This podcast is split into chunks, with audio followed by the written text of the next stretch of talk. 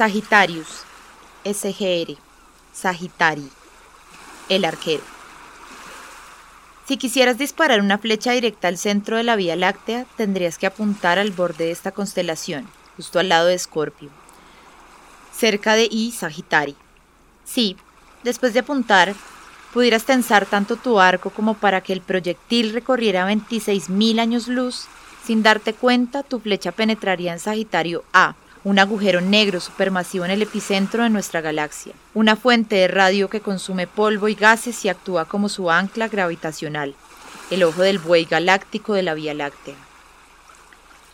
Este agujero negro se traga las estrellas enteras para cenar, así que tu flecha desaparecería más rápido de lo que tardas en decir continuo espacio temporal, perdiéndose en una gran nada, con miles de millones de veces la masa del Sol, y quién sabe qué clase de Narnia nos espera allí dentro. Puede que el señor Tumus lleve a Lucy a casa para tomar el té, incluso puede que haya fuego para tostar el pan y comerlo con sardinas o pastel. Porque Sagitario es también conocido por la tetera, el vapor de la Vía Láctea sale por su pico, y también hay una cucharilla formada por las estrellas Lambda, Pi, Sigma, Tau y Zeta Sagitario. Además, el señor Tumus es un fauno, que no es lo mismo que un sátiro. Ambos son mitad hombre y mitad cabra, pero el fauno tiene rostro de humano.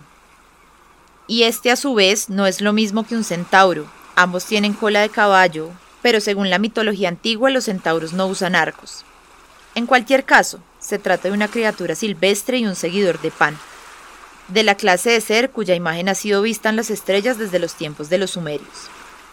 Para los griegos, la criatura caprina galáctico era Croto, un sátiro juguetón que inventó el tiro con arco y el aplauso. Era hijo de una ninfa eufema, nodriza de las nueve musas, Clio, Talía, Erato, Euterpe, Polimnia, Calíope, Terpsícore, Melpomene y Urania, hijas de Zeus y Nemocine. Eufema crió a su hijo felizmente, al tiempo que se ocupaba de sus quehaceres divinos en el norte de Licón. Las musas cantaban y Croto se sentaba en un trono a escucharlas. Parece que, cuando terminaban, el fauno juntaba y separaba repetidas veces sus manos, cada vez más rápida, produciendo un sonido que las deleitaba. Cuando su amado compañero murió, las musas le pidieron a Zeus que lo colocaran las estrellas. Su padre accedió y puso allí incluso la corona de Croto, que siempre se le caía de la cabeza mientras jugaban a los pies del arquero en el anillo de estrellas que formaba Corona Australis.